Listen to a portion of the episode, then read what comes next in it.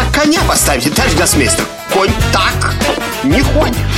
А как же, по-вашему, ходит конь? Авторская программа «Ход конем». Здравствуйте. У микрофона гроссмейстер Сергей Макарычев. В столице Латвии Риги завершились две швейцарки. Большие швейцарки Феде, которые были призваны ответить на вопрос, кто окажется участниками и участницы грядущих турниров претендентов. Да, среди мужчин, или как принято сейчас говорить, в открытом турнире, разыгрывалось целых две путевки, тогда как среди женщин одна.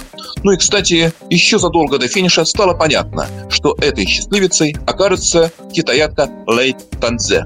Ну а ее отрыв от ближайшей преследовательницы, Элизабет Пёч из Германии, составил целых полтора очка. При этом накануне последнего тура китаянка оторвалась от ближайших соперниц на целых два очка. Иными словами, было понятно, кто на этом турнире в данный конкретный день, точнее сказать, в данный конкретный месяц оказалась сильнейшей и уверенно победила. Что касается мужского соревнования, то, безусловно, его неформальный статус был заметно выше, чем женского и две путевки, разыгрываемые на очередной турнир претендентов, это была лаковой приманкой для очень-очень многих. И вот ближе к финишу стало понятно, что для выявления этих самых двух счастливцев окажется почти наверняка необходимо применить дополнительный показатель. Иными словами, если один, два, три, четыре, пять шахматистов разделят то или иное место, то наилучшие дополнительные показатели, так называемый коэффициент бугольца, усеченного бугольца, окажется отнюдь не лишним в копилке каждого из них. Итак, что такое бугольц? Это сумма всех очков, набранных соперниками данного шахматиста на данном конкретном соревновании. Иными словами, чем сильнее ваши соперники, тем выше ваш показатель, поскольку вы сыграли в более сильном турнире. А всего ведь на этой большой швейцарке, в этой большой мужской швейцарке принимало участие 108 шахматистов, поэтому понятно, что соперники у каждого были заметно разными. Так вот, ближе к концу стало понятно, что наивысшие показатели имеет Алиреза Фируджа, молодой экс-иранец, сейчас выступает под французским флагом, то есть он совсем недавно сменил свое спортивное гражданство с фидовского нейтрального на французское.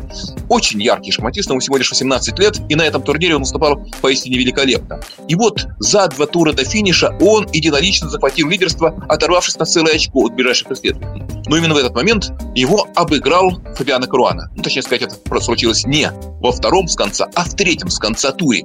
И перед последними двумя турами сразу несколько шахматистов имели одинаковые показатели, но дополнительные показатели Алиреза Фиружи был все-таки выше. И одержав победу в предпоследнем туре, он вновь вернул себе лидерство, опережая двух своих преследователей Фабиана Круану и нашего Григория Апарина. Это, конечно, сенсация, что Григорий Апарин так здорово выступает на турнире. Так вот, Алиреза Фируджа опережал двух своих преследователей на пол очка. При этом в последнем туре он, то есть Фируджа, играл черными, защищался черными против Григория Апарина, и если бы нашему шахматисту удалось достаточно сенсационно выиграть эту партию, то именно он оказался бы или победителем турнира, или одним из двух победителей турнира, иными словами, попал бы в турнир претендентов.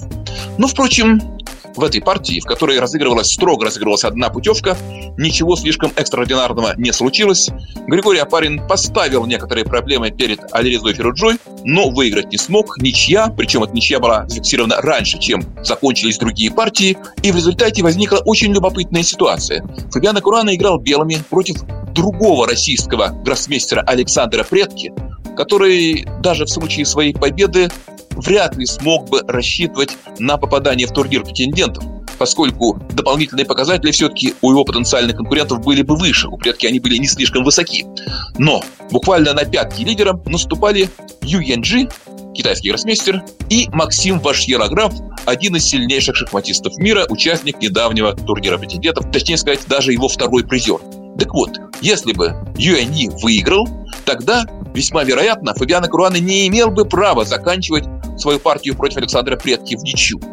Однако в этом поединке весьма интересном, драматичном, полном тактических коллизий, то есть поединке между Ю Яньи и Максимом Вашьерограммом, в конце концов была зафиксирована ничья, и Фабиано Каруана белыми испытывая, кстати, некоторые трудности, во многом психологического характера, ну, начал форсировать ничью, что ему сделать удалось. И вообще, надо отметить, что практически все партии лидеров и преследователи лидеров в последний день закончились ничью. В результате единоличную победу на турнире одержал Алиреза Кируджан.